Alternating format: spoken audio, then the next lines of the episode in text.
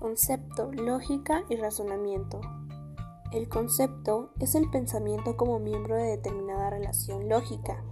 Este es necesario para la comprensión de juicios, es decir, son todas aquellas unidades básicas de forma de conocimiento humano, que son proyecciones mentales por medio de las cuales comprendemos las experiencias.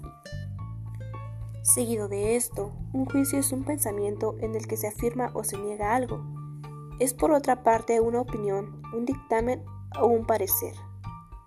El juicio está formado por un sujeto, un predicado y un verbo. El sujeto es el concepto de objeto del juicio.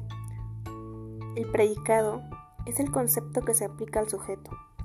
Y el verbo, lo que es estable, ya sea si lo pensado es propio o no del objeto del juicio. Finalmente, el razonamiento es la facultad que permite resolver problemas y extraer conclusiones. En efecto, el razonamiento es el proceso o intelectual y lógico del pensamiento humano. Existen diversos tipos de razonamiento. Deductivo. Método para llegar a una conclusión correcta. Por ejemplo, las frutas contienen vitamina C, por lo tanto, la naranja es una fruta. Inductivo. Nos permite llegar a una conclusión probable. El hipotético se basa en la elaboración de teorías o hipótesis y sostiene la capacidad de resolver un problema.